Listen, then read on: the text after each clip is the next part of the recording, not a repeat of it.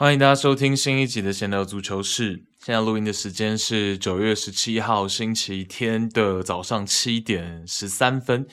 然后虽然昨天有这个英超联赛嘛，但是我们这一集要先跟大家聊的是有两个段落，会分两个段落。第一个段落会主要跟大家聊上个礼拜跟这个礼拜的前几天，不是国际比赛周吗？好，然后我们这个这一集会着重聊意大利。我们会聊一下 Spalletti 新上任之后的前两场比赛发挥的怎么样，包括意大利的选人，包括意大利的比赛内容。对，然后再来呢，就是我们也会提到乌克兰的部分，因为这一组是 C 组，这个在这个欧洲杯的预选赛呢，这两队是分在同一组，还有英格兰嘛。那以这一组现在的情势来说呢，英格兰现在是十三分位列第一名，然后跟意大利跟乌克兰其实都有拉开一些些差距了。哦，那意大利跟乌克兰两队是七分的积分，当然意大利是少赛一场，哦，因为组是五支球队，所以会有一支球队可能会少赛一场。现在意大利是少赛一场的那一支球队，哦，可是以现在的情势来说，可能英格兰有比较大的机会能够最终锁定一个前二的名额，前二的席次，然后取得这个欧洲杯的门票嘛，正赛的门票。那意大利跟乌克兰可能就要厮杀一下，可能看谁能够锁定。前两名的位置哦，然后直接进到正赛。那刚好呢，九月份这一次的交手，再下一次他们两队会是在十一月份，也就是这个欧洲杯的预选赛的最后一轮的比赛日交手。好，所以有可能那一轮的比赛会变成生死战，也就变成说，我觉得其实是蛮有就是意义跟价值。我们在九月份的这个时间点呢。呃，第一个我们聊一下意大利现在的一个一个新的教练，然后一个新的一个情景，然后我们也去分析一下意大利跟乌克兰两支球队。那十一月份两队可能会有一个生死战，那所以我觉得在这个时间点记录一下是有它的意义在的。那再来呢，就是会稍微跟大家分享一下稍早结束的三场意甲这一轮的焦点战，包括了热那亚跟拿破仑的比赛，还有米兰德比，还有这个拉齐奥跟尤文图斯的比赛。好，所以我们今天会是比较跟意大利啊跟意甲相关的一集。好，那我们首先就先来聊意大利国家队的部分哦。那呃，这一集的安排是这样，我会先聊意大利跟乌克兰嘛，这是我们的主菜嘛。好，那再来呢，会去回顾一下乌克兰跟英格兰的那场比赛，所以会是有点算是倒叙法。那意大利跟北马其顿的比赛，那场一比一不聊的原因，是因为那场比赛确实以这个赛后的很多各方的反馈来说，其实场地的因素影响蛮大的，就包括乌克兰打意大利赛前。乌克兰的主帅 Rebrov 都讲说，其实呃，意大利打北马其顿那场比赛对他来说也只是仅供参考。他也说是因为场地的因素，好，所以那场比赛我们可能就不在这一集跟大家来展开来聊了。哦，就是因为呃，我觉得我们节省时间嘛，我们就直接聊这个最重要的主菜。那意大利跟乌克兰这场比赛呢，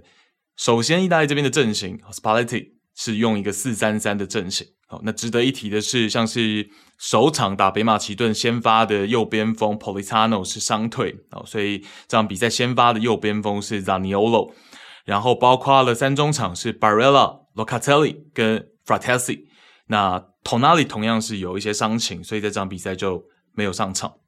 所以这场比赛意大利的四三三，然后他们的 lineup 值得提的几个更换的位置。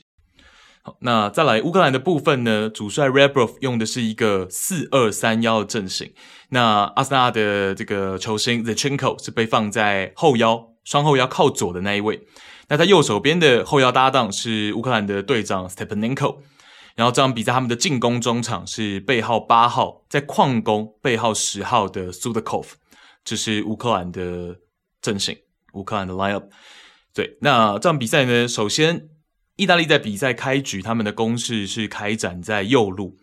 比较成功的例子像是第十分钟，先是 Locatelli 在中后场的一脚长传转移，直接让右边后卫 Di Lorenzo 能在前场的右路持球，Raniolo 前插半空间牵扯对手的一名中后卫，Di Lorenzo 横传找到 Raspadori，这场比赛 Raspadori 是担任 Spalletti 阵型当中的中锋。Raspadori 接连盘带，先摆脱面前的中卫，再摆脱回补的中后卫，可惜单刀射了飞机。好，所以这是上半场。其实上半场包括了刚刚我们讲这个组合 Raspadori、Zaniolo 跟右边后卫 Di Lorenzo 三个人的配合。平反，那再来其实也有蛮多是 Raspadori 加上 Zaniolo 加上右边的中前卫 Frattesi，哦，所以其实有蛮多右路的一个配合。那这是开局意大利的部分。那再来 Raspadori 这场比赛先发，那我们知道意大利其实它有蛮多的中锋选择，只是大家会觉得说可能都没有一个真正就是说呃最可靠的那一个，但是选择其实是有的，譬如说。这个之前曼奇尼提拔，然后从这个阿根廷找来的 Retegui，在这个赛季在热那亚，然后包括了大家最熟悉的 Immobile，那包括了 Raspadori 也是一个选项嘛。那我们知道 Spalletti 过去他成名的其中一个阵型，就是当初在罗马首次执教罗马的时候，他去使用到 Totti，他对于 Totti 的定义是一个零号球员。哦，基本上就是一个伪中锋的一个概念，然后那个是比巴萨瓜迪奥拉的一个伪九还要再更早出来的一个伪中锋的概念，是 Spalletti 过去在罗马。那所以像是这样子的一个伪九号伪中锋的一个角色，他是熟悉的。这个世界上现役教练要说比他熟悉是很难的，因为基本上他就是一个呃呃非常早去使用这样子概念的教练。哦，所以 Raspadori 这场比赛去打这样的位置，其实第一个我觉得 Spalletti 是有这样的潜力的。那再来就是 Spalletti 上赛季跟 Raspadori 是将帅嘛，大家是有合作的。那再来就是 Raspadori 这个赛季在拿破里，其实拿破里的新帅 Rudy Garcia 对于他的使用多半改为了一个引风为主。就是更像是过去他在萨索洛的一个角色哦，就是以一个影锋或者我们说二前锋为主哦，所以其实这个赛季他在拿破里扮演的角色就跟维九是比较相近的，就在场上的一个进攻任务来说，当然你你踢影锋是有一个正印中锋嘛，有一个奥西门在你的前面，在你的周围跟你去做搭配，可是。整体来说，那个活动范围是跟伪九号是很接近的哦，所以我觉得其实综合以上来说，Raspadori 这场比赛去打到一个你说中锋也好，你说一个伪九号也好，我觉得是蛮适合的。那其实也会是意大利之后，包括到了明年夏天的欧洲杯，是一个呃，我们我们觉得可以去思考的一个选项。好，那再来我们就讲到乌克兰的第一个失球。首先我要讲，就是说这几年我们看下来，很多传控体系都会有一个元素，尤其是这两个赛季，其实这个已经是屡见不鲜的一个元素，就是中场球员侧进防线，一方面能让前场堆积更多的进攻球员，一方面就是寻求传控能更加灵活运转，这个是我们常常会看到的，就是说，例如常见的中场球员进到两名中卫之间。然后就可以让两侧的边位可以向前一步嘛。例如中场球员侧到左右后方，同样可以将边后卫往前摆。轮转之下呢，甚至边锋都可能往中路去内收，因为边后卫往前站一格嘛，边锋就可能往中路向中路内收。所以这场比赛，乌克兰他在整个传控体系上面蛮长我们会见到的一个模式。那当然也是现今足球，其实我们都会蛮常看到的一种四后卫阵型当中的一个传控的一个模式。那第十二分钟，乌克兰的第一个失球就是一个例子。我们刚讲的前面我们说的矿工背号十号，国家队背号八号的进攻中场 Sudakov 在后场组织的时候呢，他示意右边后卫往前站。然后自己侧到右后方去接应中后卫的出球，结果后场来回倒脚之后呢，球到了苏勒科夫的脚下，一个回扣的动作，他去滑倒，给了意大利就地反击的机会。z a c a n i 简单短球给到 Raspadori，后者劲射劲柱破门。那所以我就讲说，这种东西是会有一些些利弊的。就是说，这个当然是为了整体的这个体系的运转更流畅、更顺畅。那其实我们讲的很常见，哦，但是实际上这个东西是会有风险的。那就看你运作的如何嘛，看你球员适应的如何。那像是意大利，其实这场比赛呢，它也会有中场球员撤进防线的作为，但相对单纯的是以 Locatelli 一人为主，而且更多是因为 Locatelli 自己很有参与组织的欲望，所以会退回，例如左后方，然后他会是示意 Demarco 往前站。那其实也有发生和乌克兰类似的事情，在上半场的第三十六分钟，Locatelli 就在这样的情境下传丢了球，然后同样乌克兰就地反击，两脚传球之后呢，由中锋 Dovbyk 射门，也是乌克兰全场的第一次射正，所以其实两队都发生类似的事情，同样都是所谓的中场球员往左右后方去撤，然后去接应中后卫的出球，让边后卫往前可以进攻。可是，其实都发生了失误，只是意大利的一个就地反击的位置更靠近禁区，然后也有把握到。那乌克兰的这一次就是我们刚讲的嘛，他们的中锋 Dovbyk 没有把握到这个射正的机会，所以这是第一个点要跟大家聊。好，那再来呢，第二个点要跟大家分享的是这场比赛，意大利我们前面说他们先发的右边锋是 Nicolo Zaniolo，那 Zaniolo 在这场比赛来说，我自己会认为是他近期或者说近年最有球商的一场球，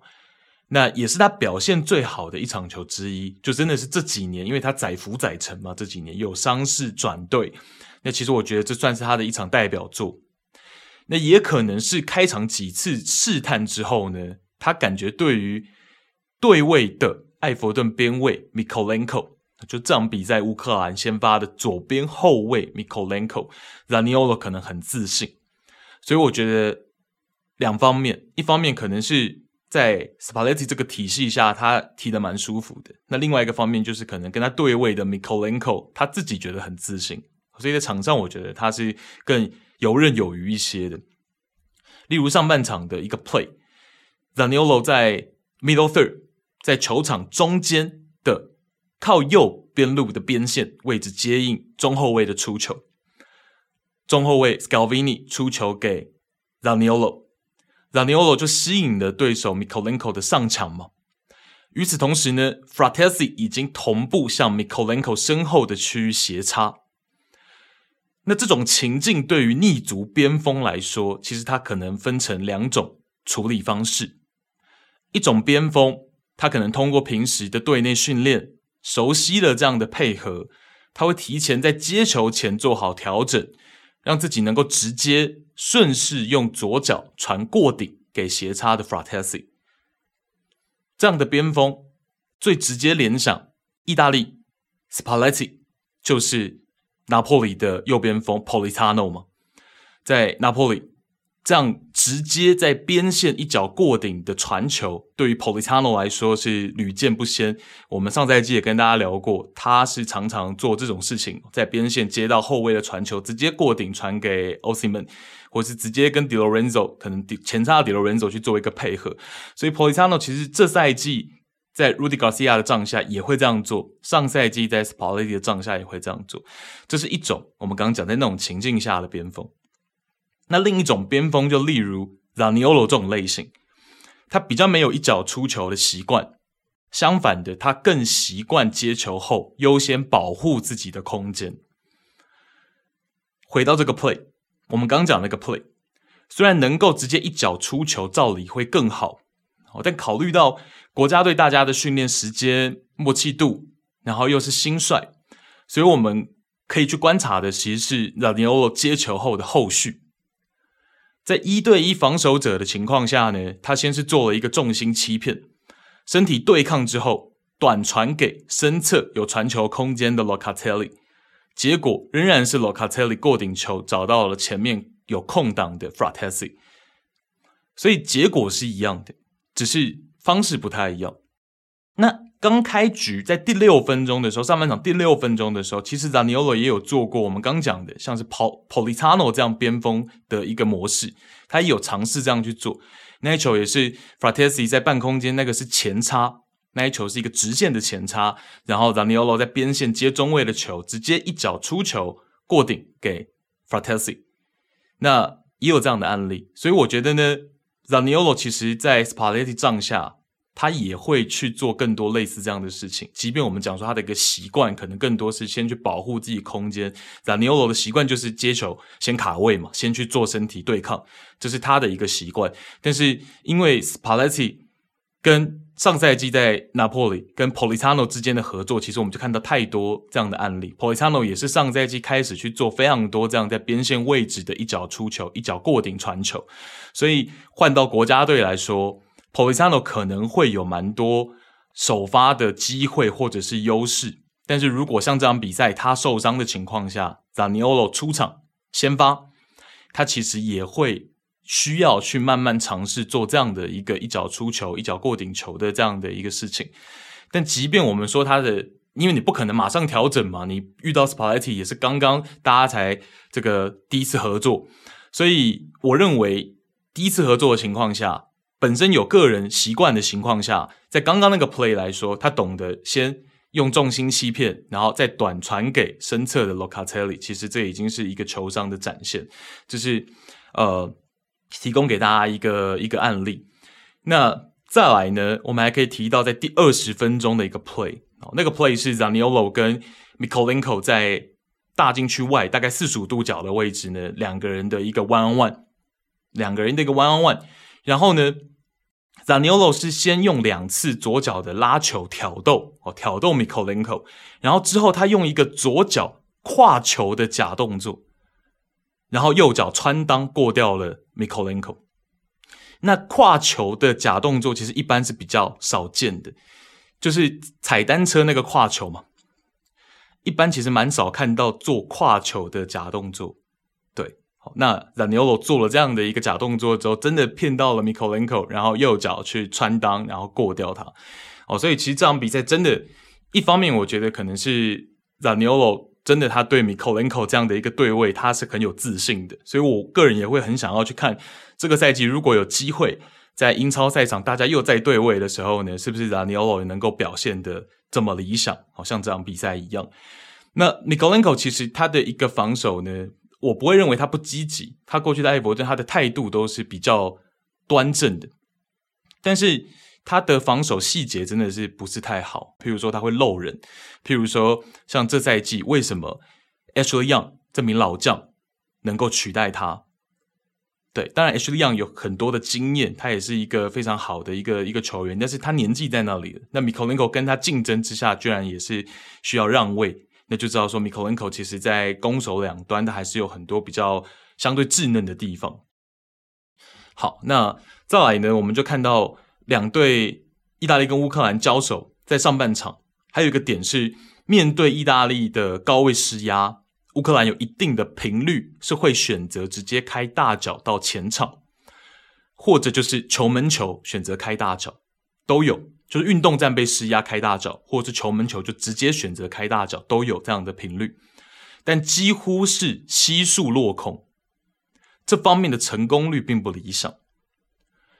那除了乌克兰本身自己可能门将 b u s h n 在开球门球上面的精准度，还有前场球员这个高空争顶的一个成功率不高，另外一个点就是意大利这场比赛在盯人和卡位上做的很到位。因为赛后像是他们的这个中后卫 Scalvini 赛后就有讲说，Spalletti 在赛前其实特别交代了一点，也是跟 Mancini 执教的时候比较不一样的一点是，呃，Spalletti 希望球员可以更多的时候是提前做盯人，那就是要去规避乌克兰的一个反击。对，那这点其实意大利在这场比赛呈现的很好。哦，就是说，其实边后卫的位置可能会提前往后退去盯防，那去做好卡位的情况下呢，其实就规避掉蛮多乌克兰这种想要尝试开大脚去策动反击这样子的一个事情。哦，所以其实这方面也要提出来跟大家分享。那再来呢，是意大利的进球的部分，意大利进球的部分呢，意大利首颗进球是我们刚刚讲了嘛，在第十二分钟。就地反击，Zaccagni 传给 Fratesi 的进球嘛，然后到了第二十九分钟是意大利的第二个进球。这第二个进球呢是 Zaniolo 先内切，内接之后他射门，三颗星先打到了禁区内的 Fratesi，然后再打到 Raspadori，然后再是对手的中后卫然后最后球又落回 Fratesi 的脚边，然后 Fratesi 想大力摆腿的情况下呢，他的支撑脚左脚其实有些失去平衡，但这个低射仍然成功破网，这是意大利的第二个进球。然后乌克兰呢，乌克兰在上半场的尾声四十一分钟的时候追回一球，先是 Sudakov 右脚的直塞给到中锋 Dovbyk 他是要给中锋 Dovbyk 你要这样讲，他的那个直塞是要给 Dovbyk 可是 Dovbyk 差半步没有第一时间在面向球门的位置拿住球，然后 Dovbyk 就追到底线嘛，追到底线之后重新掌握球权，再把球倒回来，乌克兰重新第二波进攻，然后河流到中路的右边前卫 Yarmolenko 在禁区前沿的位置再送一个短的直塞给回到位置的 Dovbyk Dovbyk 的射门被意大利的门将 Donnarumma 扑出，但是 Demarco 的解围送给了跟进的 Yamalenko，海一样大的空门机会，比数是一比二。那这球就比较妙，比较妙。第一个点就是 Demarco 的那个解围嘛，刚好就传给了跟进的 Yamalenko，然后门将因为刚刚已经扑倒在地了，所以。就等于是整个左半边都是空门的情况，然后亚马伦科就能够轻松的把握那个进球的机会。好，那本季凤还巢回到发迹和成名之地基辅的亚马伦科，已经是连续第十五年为乌克兰国家队贡献进球。三十三岁的他，距离追平国家队队史射手王 Shevchenko 也仅剩两球。Ramenko 向来是很神经刀的球员哦，那尤其以这一球来说呢？那个跟进，我们会说很有灵感，因为正常来讲，他刚送完直塞嘛，他直塞送进去，他未必会选择再跟进。那所以我们会说，这个跟进其实很有灵感的。看似这个篮板好像从天而降，算是这个天上掉下来的礼物，但实际上他如果没有选择跟进的话，根本就没有破门的这个机会。对，那。另外值得一提的是呢，前面我们讲说乌克兰的这个新帅是六月刚上任，然后我们说是 Rebrov，那 Rebrov 就是 Yarmolenko 在一三到一六赛季在基辅巅峰时期的主帅，那两人上赛季也还在阿联阿拉伯海湾联赛的爱因俱乐部聚首，哦，所以其实 Yarmolenko 生涯他在谁的麾下效力最久，就是 Rebrov，那 Rebrov。执教最长最久的球员就是 Yamalenko，哦，所以这两位这个将帅的关系，然后现在又在国家队合作。OK，那接着我们聊下半场哦。下半场刚开始，意大利没有换人，但是在传控上做了微调，De Lorenzo 变成一个更常待在中卫身边的边卫，主要任务变成在后场协助两名中后卫传球控球。和上半场呢，积极上前，在边路和 Zaniolo、Fratesi 形成三人组合有所区别。那领先一球的情况下，Spalletti 这个调度的合理在于，假如对手反击，自己后场的盯人人数会天然加一，也就等于是增加容错。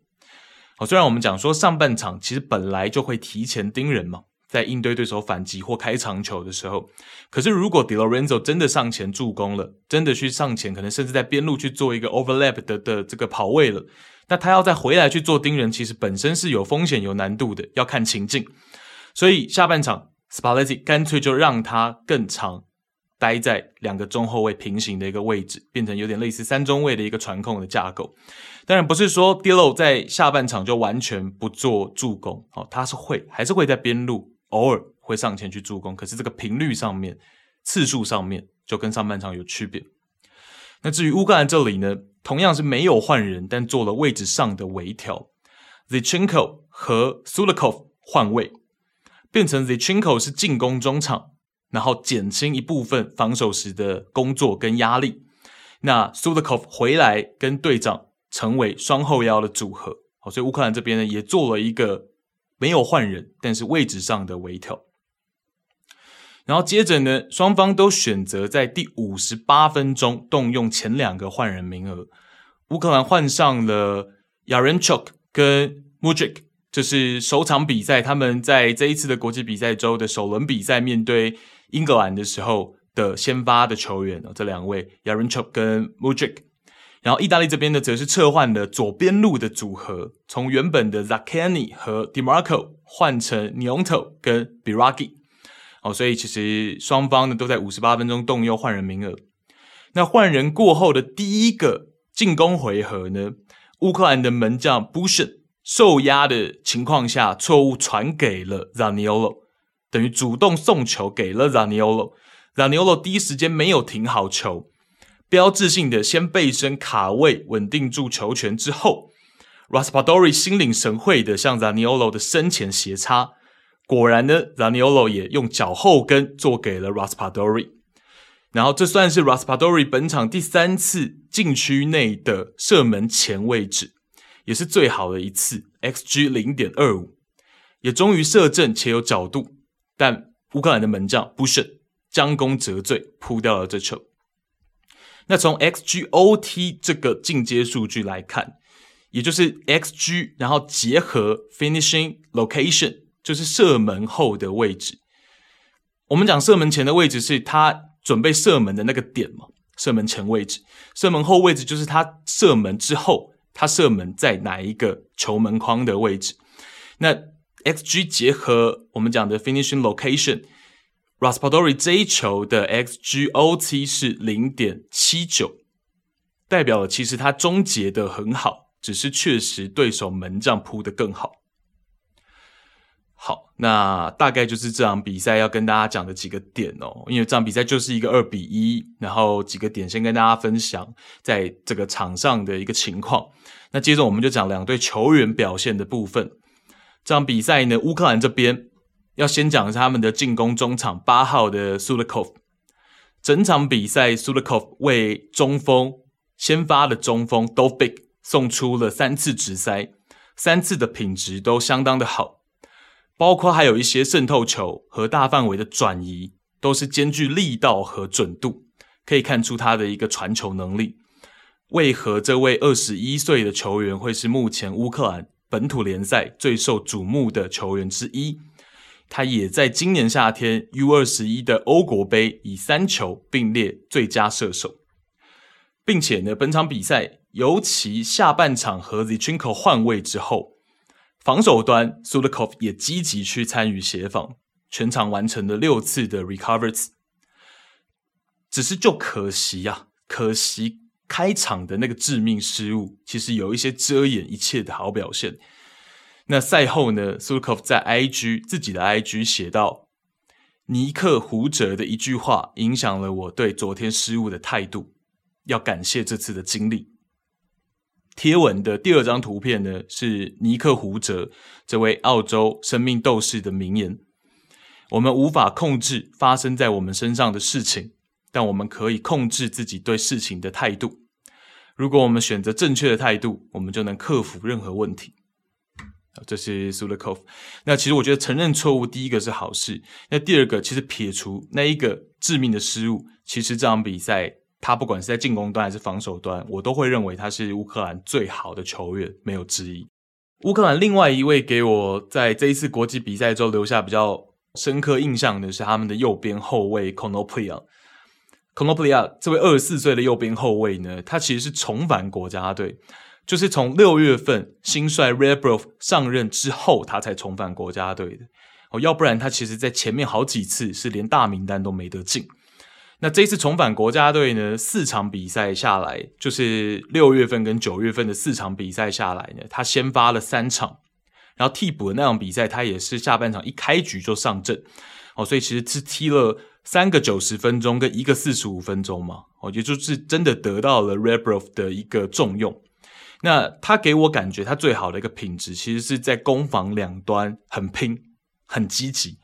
那我觉得，对于一个像乌克兰这样子的国家队来说，其实边后卫其实这个品质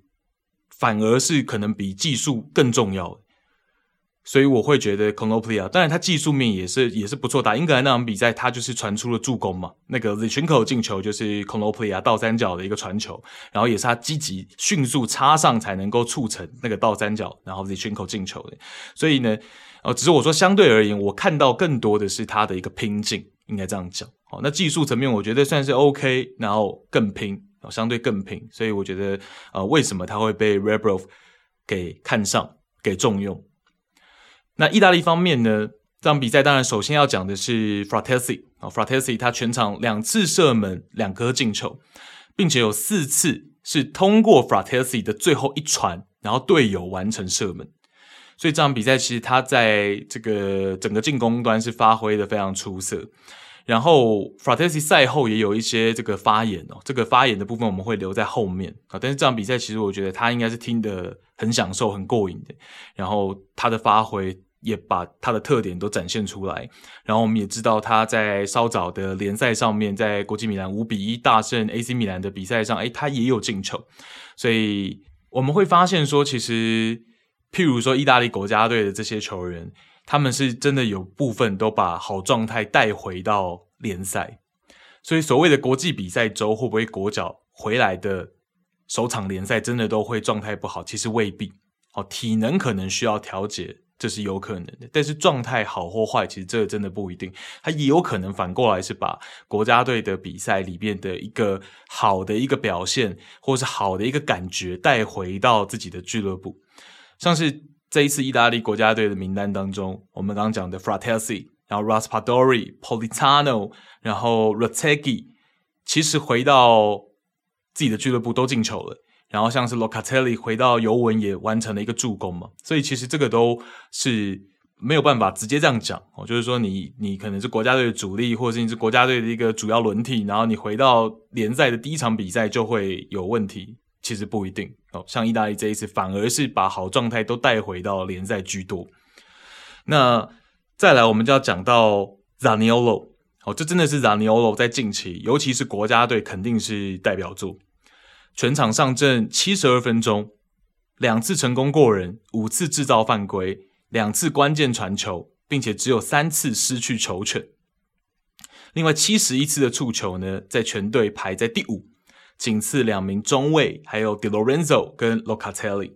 所以可以知道说，第一个他的整场的一个数据，基础的数据是好的，然后再来呢，他也没有因为这场比赛尝试比较多风骚的动作而掉过多的球权。然后再来就是他整场比赛的球权分配，在整支球队来说呢，其实仅次于那些真的是绝对会比他高的那几名球员，排在第五。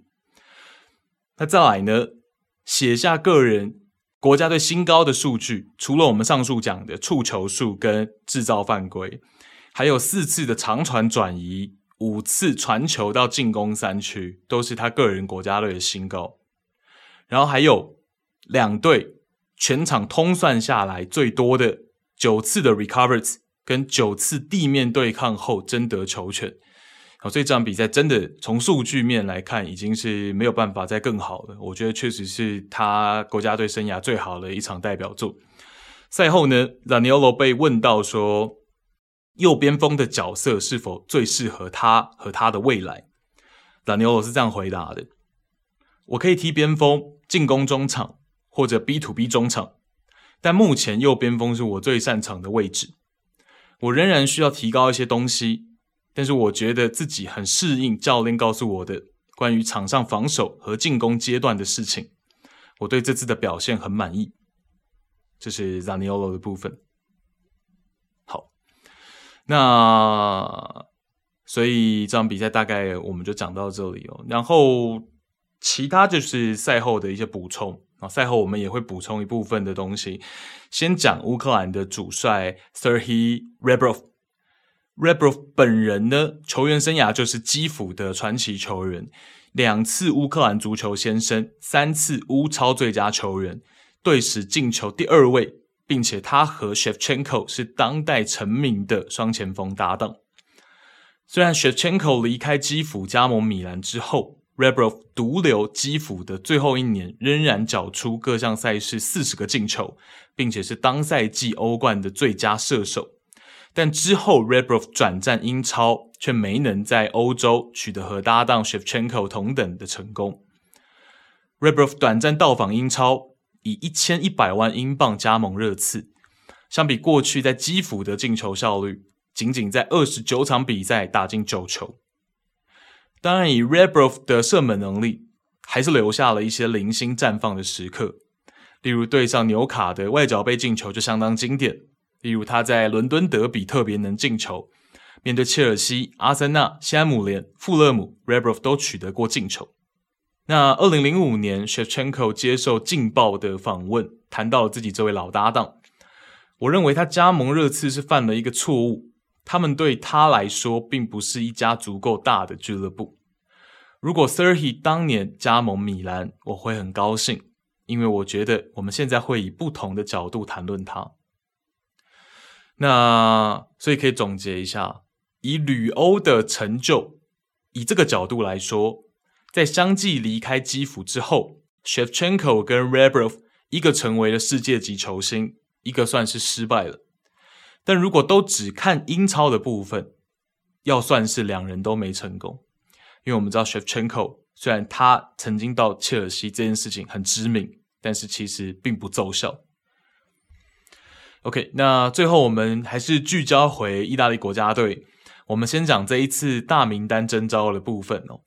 此次出征呢，因为 Bonucci、Jorginho 和 Verratti 等三名球员没有被征召，Immobile 视为队内出场次数最多的球员。基于意大利国家队的传统，Immobile 成为了 Spalletti 帐下的第一任队长，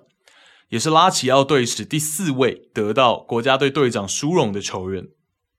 那主帅 Spalletti 对于他的队长有一些寄语：队长应该受到尊重，对每个人都友好，甚至受到对手的赞扬。Immobile 也讲述了自己成为队长后的感受。对我和我的家人来说，这都是莫大的骄傲。当你开始踢球，并希望从事这份工作，穿上国家队球衣是一件难以想象的成就。能向孙子们讲述这件事情，非常令人兴奋。带上队长袖标更是如此。至于这次几位，就是几位这次没有入选大名单的重点球员。尤其针对有传闻指说，Veratti 没有接 Spalletti 的电话，拒绝了国家队的征召，Spalletti 特别在这个新闻发布会给予了澄清，并且面带微笑。这不是真的，我和他谈过，他想帮忙。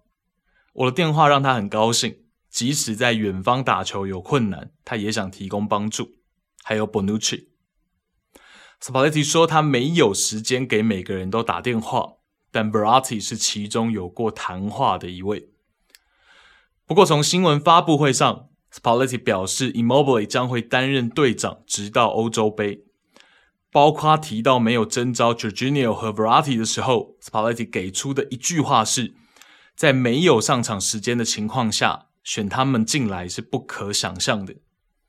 不清楚 Spalletti 话里话外，意思是不是这几位球员并不太在他的计划之内？好，那 Spalletti 接受访问的时候呢，他也去重申了一下他选人的一个中心思想。在我的选择中，我会让球员开心，也会让他们不开心，但这都是为了国家队好。这不是我说的，是我的故事说的。即使我曾经和一个人搞砸了，但任何决定都总是，而且只是为了球队的整体利益。现在我是意大利的主帅。我会坚定的为国家队利益做出选择。然后他发表这段谈话之后呢，就有意大利媒体在揣测 s p a l t i 说的那个人是 Totti、Icardi 还是 Insigne，就是那个他曾经和一个人搞砸，哦，那个人是谁？当然，可能大家更多还是会猜是 Totti 嘛。那刚好呢，在几周之前哦，Totti 在意甲的 Radio TV。给到 Spalletti 祝福啊，因为那个时候 Spalletti 刚上任嘛。现在国家队交到了 Spalletti 的手中，他一定会做出伟大的成绩。我们会看到一些精彩的比赛。我一如既往的支持他，祝他好运。好，这是 Totti 对 Spalletti 的祝福。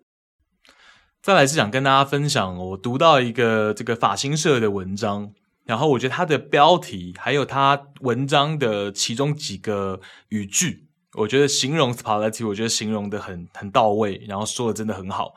他的标题是 Spalletti 从永远的伴娘到冠军到意大利主帅，他也是最适合上镜的主帅之一。他那橡木色的头颅和厌世的微笑，就像他的球队踢出令人愉快的足球一样，让人一眼就能认出来。然后包括了这个，因为我们知道斯帕莱蒂过去执教过乌迪内斯，在生涯的早期，执教生涯的早期。然后我们也知道乌迪内斯他有一位历史最佳的射手，也是算是乌迪内斯队史最忠诚的球员，迪纳特拉。在四月份的时候，今年四月，他告诉米兰体育报，他讲说 Spalletti 哦，他讲说 Spalletti 以前每天在训练场会待十二到十三个小时，只是为了照顾每一个可能的细节。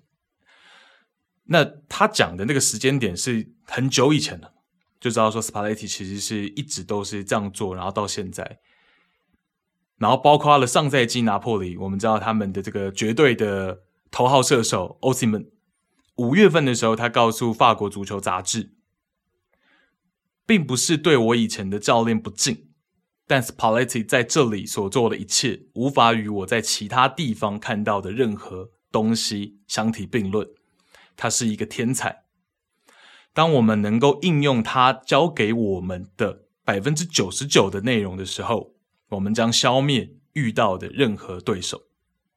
这是欧西门五月份，今年五月份告诉法国足球杂志的。然后包括了扎尼奥罗赛后，他也有讲到 Spalletti，，他讲说 Spalletti 他是一个当着你的面说事情的教练，这就是我喜欢的。当着你的面说出丑陋的真相。比善意的谎言更好。我们希望和他一起走很长的路。如果我们能去欧洲杯正赛会怎么样？我们想去那里成为主角。就是让尼欧罗的赛后的一个一个东西。后面两句就大家可以忽略了。重点是前面他在 称赞 Spalletti 的部分，我还在形容 Spaletti 的部分。对，我觉得这就是一个很好的嘛，因为他是作为一个。意甲冠军的身份去执教意大利，其实意大利的这些国脚也会比较能够接受他的他的话。你从扎尼奥这个反应就能够听出来嘛，对不对？他都能够去接受丑陋的真相，你就知道说教练的牌子有时候还是很重要的，对不对？然后最后就是 Frattesi 在赛后这场比赛堪称意大利的 MVP。Frattesi 在赛后他讲的。我没想到会有这样一个美好的夜晚，但重要的是进球能让球队获胜。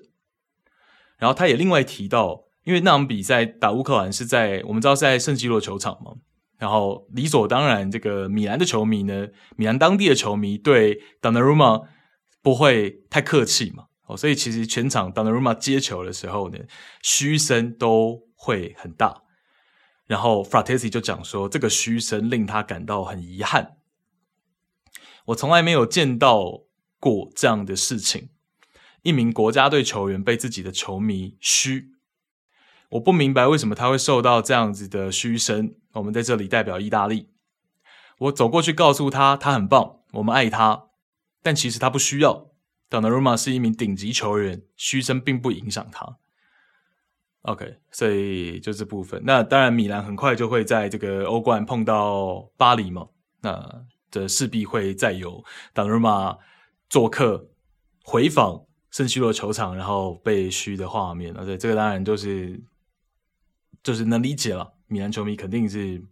该需要嘘嘛。那 Fratesi 也同理嘛，能理解。其实我觉得哦，因为作为国家队的成员，他会觉得为什么，对不对？他可能会想帮队友讲话，他会觉得大家都是为了国家的时候，是不是就放下这些嘘声，对不对？所以其实都都能理解，都能理解。好，那这就是这场比赛想跟大家分享的哦。然后最后我们来讲一下这个乌克兰在第一场比赛跟英格兰的那场，我们也来稍微简单的复盘一下那场比赛，然后讲一下乌克兰，讲一下英格兰。好，那这场比赛呢，英格兰的部分在赛后最被大家讨论的就是 James Madison 跟 Jude Bellingham 两个人的位置。跟使用啊，其实这赛后是这个议题，这个题目是被讨论的最最热烈的。那首先这场比赛，英格兰的阵型当然就是惯用的一个四三三的阵型。那在这个阵型当中呢，大家可能会有很多的一个想法嘛，三中场要摆谁啊？然后前面呢，左右边锋要用谁啊？这样，那呃，这场比赛的三中场是从左至右是 Bellingham，然后 Rice，然后 Henderson。所以 Bellingham 在这场比赛在先发，在 line up 名义上他是一个左中前卫，然后 Madison 是一个左边锋，这是在先发的这个呃名义上面是这样。那比赛开始也确实是如此，只是两个人会有很频繁手势沟通后的换位，也就是说呢，Ben Chilwell 在进攻的时候可能会覆盖，就是比较是占领这个靠近边线的区域。在左边路，然后 Madison 跟 Bellingham 其实在进攻的时候，两个人会有蛮多的一个一个位置上面的一个对调，可能有的时候 Madison 是直接会回到中路的区域，甚至是回撤到比较深度的位置去接应，去做 playmaker，然后 Bellingham 就跟 Chilwell 在边路是做一个组合。那有的时候当然就是正常的情况哦，是 Madison 是左边锋，然后 Bellingham 是中场，所以两个人其实是有蛮多。呃，一些换位的情况，而且都是通过手势去做沟通的。那这个部分其实就等于说呢，两个人的位置上面，或者说角色上面，其实有一些重叠的。那从赛后的热区图来看，也确实是如此哦。在赛后的热区图呢，两个人。平均的触球位置基本上是重叠在一起的，两个人几乎哦，十一号跟十号几乎是要重叠在一起，所以就知道说整场比赛下来呢，既没有到底谁是十号位，也没有谁纯粹是八号位哦，两个人确实在这个角色上面呢频繁的切换哦，然后可是效果上面并没有到特别好。对，那同样是面对到乌克兰，英格兰的思路跟意大利就相差比较大。意大利非常注重攻击乌克兰的左路防守，就我们前面讲的 Zaniolo 对位 Mykolenko 嘛，所以意大利就等于是将乌克兰的左边后卫 Mykolenko 设定为突破口，这种感觉。所以呢，意大利很着重右边路的进攻，去攻乌克兰的左路防守。可是反过来，英格兰是基本上没有怎么走萨卡的那一条边路的。就是其实整场比赛，英格兰的右边锋萨卡几乎没得到和 Mikolenko one on one 的机会，甚至萨卡上半场他的持球时间只比 Harry Kane 多一点点。所以，呃，英格兰跟意大利面对到乌克兰的思路其实不太一样。第一个主攻的边路就不一样，然后再来呢，英格兰呢仍然就是保持过去几年那种。就是如果我能够坐拥控球率，我就安坐到底，相对保守。然后，如果 Hurricane 在那一个进攻回合有触球，那波攻势才会比较有威胁。就还是比较我们过去几年对英格兰的一个一个印象。那其实 Madison 跟 Bellingham 两个人的这个东西，其实并没有起到什么很明显的作用，甚至两个人并不太默契。然后包括其实 Ben Chilwell，Ben Chilwell 在左边后卫的位置上，在进攻的时候，其实他在上半场呢，他跟 Harry Kane 也有默契上面的一个失误，然后他跟 Bellingham 两个人也有默契上面的失误。哦，所以因为 Ben Chilwell 在过去的两个大赛世界杯他是因伤缺阵嘛，就是因伤很遗憾的缺席，然后欧洲杯就上一届的欧洲杯他是有入选大名单，但其实一分钟都没有上。也就是说，在近两三年，他其实上场时间并不固定，先发场次更不固定的情况下呢，他跟 Kane 的默契上面会有问题。那他跟 Bellingham 的默契上面就会更有问题哦，因为 Bellingham 真正成为英格兰主力也不就这这几年吗？那 Chilwell 这三年其实真的上场时间偏少，所以呃，我觉得就是取决于说南门到底在明年的欧洲杯正赛打算是要用。你说哪一位左边后卫可能比较难，但是你起码要能抓出两位嘛，对不对？那如果其中有 Chilwell 的话，是不是就要让 Chilwell 有在这中间的时间、中间的比赛场次里面呢，更多的去做到先发，那他才能跟 Bellingham 跟 Ken 在场上更有默契。不然像这样打乌克兰的比赛，我们刚讲那些失误都是那种呃，你明显就是这这两个球员这个组合平常没什么配合。哦，所以思考上面都想的不一样，然后发生的失误，然后一个上半场就两三次，然后跟 Ken 跟 Bellingham，所以这个部分，那当然左边后卫还是就三个人选嘛，Chilwell、Luke Shaw 跟这个 Trippier，所以就要看他们的想法。那这场比赛打乌克兰，在上半场的第二十六分钟，乌克兰的进球源自一个快速推进。那第一个细节是在前面大概一分钟以前，乌克兰在后场组织的时候，英格兰是防守方嘛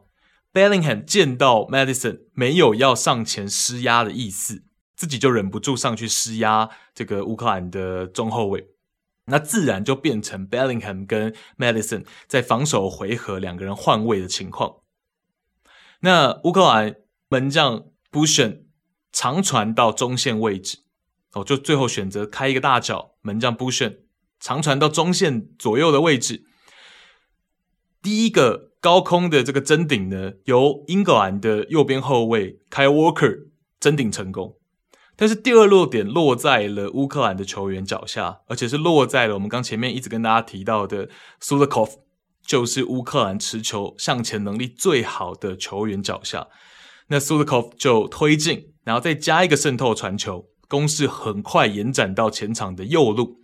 右边后卫 Conoplia 快速套边插上，之后倒三角回传，Zinchenko 在这个点球点旁边一点的位置完整的这个推射破门。那面对这波快速反击呢，应该说快速推进，英格兰的防守就是 Madison 这个环节出了问题，因为我们前面讲 Madison 跟 Bellingham 出现了一个换位的情况。那第一时间就变成说要 Madison 等于是个中场要参与防守，那在那个位置他优先是想要先去拦 Sulakov 的渗透球，那没有拦到的情况下呢，变成 Ben Chilwell 在边路要一个人面对到乌克兰的两名球员，然后也进一步影响了 Rice 的位置，因为 Rice 作为一个这个六号球员，他会想要去边路去协防，可是。这个对手的套边又来得非常的快的情况下，Rice 要赶快回来这个倒三角的区域，他晚了一拍，所以没能保护到倒三角的区域，所以最后被进球。所以这也是一部分，也是回到我们前面讲的，Maddison 跟 Bellingham 同场先发，那进攻端我们前面已经提出来一些效果不是很好的这个这个问题，那防守端同样的。Bellingham 如果像这样子去向前施压的情况，Maddison 要回来去做一个中前卫，是不是有点难胜任？所以这都是问题。好，就是说，当然我知道这个阶段还是能够去试正啊，包括 Madison 在整个八月份在英超表现的这么好，是英超单月最佳球员嘛，你势必要让他先发，完全没有问题。但是他跟 Bellingham 之间，其实我觉得也不是位置上面。今天对调也是一样的，刚刚防守不就是 Bellingham 是左边锋，Madison 是是是左中前卫嘛？位置对调也是一样会出问题。那是不是就是因为大家在提嘛？哦，换阵型，四二三幺也是南门会用的阵型，那就有一个十号位，有个进攻中场，但是就就很尴尬哦。那这个进攻中场就得是 Madison，然后 Bellingham 去打后腰嘛，对不对？那应该是大家是这样想的，可能就变成 Bellingham 跟 Rice 是站双后腰，然后 Maddison 是是进攻中场。那这个或许是可行的嘛，所以这个就要看之后南门的一个想法。等于说，如果是四二三幺的话，就是把 Henderson 拿下来嘛。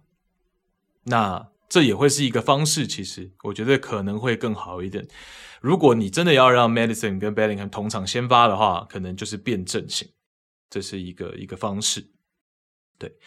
那进球后的 Zinchenko 的对着镜头打招呼，然后比爱心，接收者是在家里。看着电视荧幕的女儿，那这个画面，因为后来这个 Zichenko 也有在线动分享嘛，他女儿真的是在那个电视荧幕前面看着爸爸进球，这样就很很温馨的一个画面哦。那所以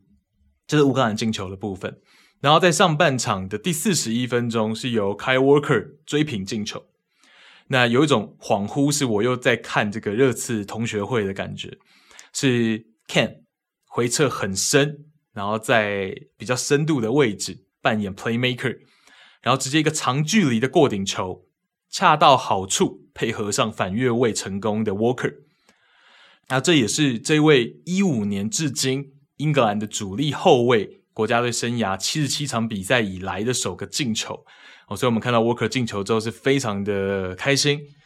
然后，如果我们切换成英格兰视角，球迷的视角就会觉得没那么开心，因为你终究还是需要 Harry Kane 回来去做策应、去做 playmaker 才能够造成这样子的进球